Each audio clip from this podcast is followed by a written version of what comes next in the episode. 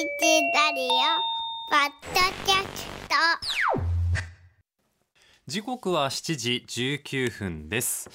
えーこの時間でですねまたちょっと記事を紹介したいんですけれども、毎日新聞がオピニオンという旧面の、えー記事の中でどうする中学受験今大都市圏で中学受験加熱してるらしいですね。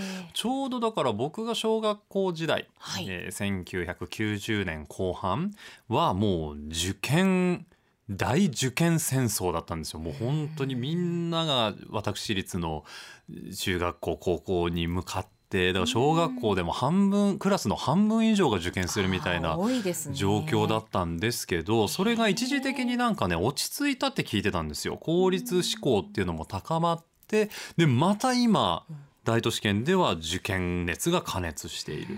少子化にもかかわらず首都圏では私立国立の中学校の受験者数が2015年から9年連続で増加を続けていてなぜ親は中学受験を望むのかっていうところをこういろんな専門家の方の意見をこう載せてるんですけど、はい。でまずいさちゃんは受験は、私ね中学受験してます。中学受験してそれ中高一貫、そうですね。あじゃあそのままずっと高校生もはい。6年間、はい。僕は、えーっとまず小学校受験から始めておお早いねデビューが小ね学校受験ってでもあれなんですよ。線線の上をちゃんとハサミで切れますかとかわー。名前はっきり言えますかみたいな感じなんですけどそういう面接のものがあってでその後編入試験も受けたんですよその。小学校3年生の時に私立の学校に入るための受験ね。もう一回したってこと？もう一回してでそれもダメだった。んでもう一回中学校受験します。これもダメだった。クーポンがでダメってどういう？高校受験もしてこれもまあ第一志望の高校には行かないけなかった。で大学受験して僕ね受験の人生なんですずっと常に人生受験勉強してますね。ずっと受験してんの。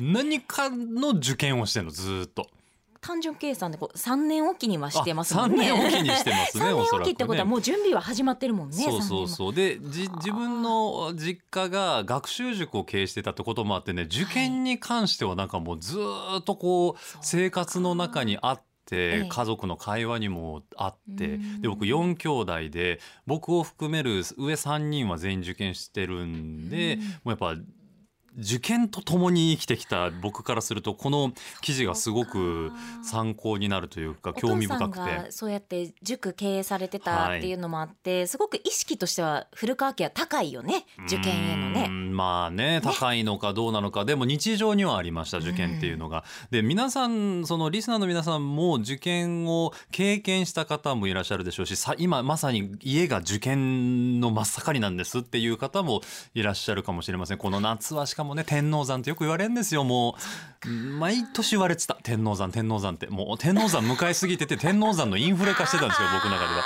今年も天王山やなと思いながら。ごめん何回も来たらちょっとね何回も来るんですけど。というかそうそうここでぐーっと上がるっていうところやね僕の天王山が来たね後に次男の天王山が来たみたいな感じなんですけど。いやでそのね季節ごとに追い込みの時期なんかもあったりして家族もやっぱ疲れるじゃないですか。もう何のためにこれをこんなにしんどい思いをしてみんなで旅行も行けないしお金もかかるし体調もちょっと崩されへんしね。殺伐ともするし、はい。っていうところで受験のその意味とかなんかなぜするのかみたいなところもこう皆さんが語ってらっしゃってね。お一方は、えー中学受験指導スタジオキャンパス代表の矢野康平さんという方。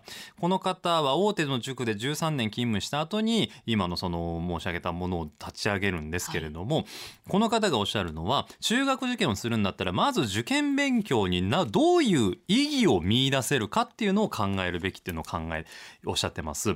受験を通じて身につくその基礎的な教養について親御さんがちゃんとその意義を感じられるか。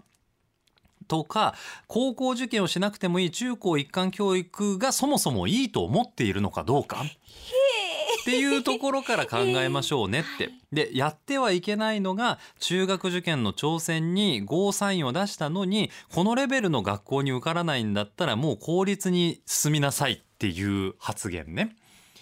これはでもね僕もそうだったです実家がもうこう何個か、えー3校ぐらいだったかな？志望校を決めてもうそこがダメだったらもう地元の学校行こうね。で結局そうなるんですけどいわゆる言葉があんまり良くないんで好きじゃないんですけど滑り止めと呼ばれる学校を一切受けずに受験に臨んだんです。でこの矢野先生がおっしゃるのははい。そういう高校だから受験をするからにはちゃんと自分の、えー受験勉強の成果が合格という形で発揮されるレベル設定その志望校設定も大事ですよっていうのをおっしゃってて。人生において自信にはなりますよねそうなんですよ、ね。じゃないと何のために受験をしたのかっていうところが分からなくなるっていうことみたいですね。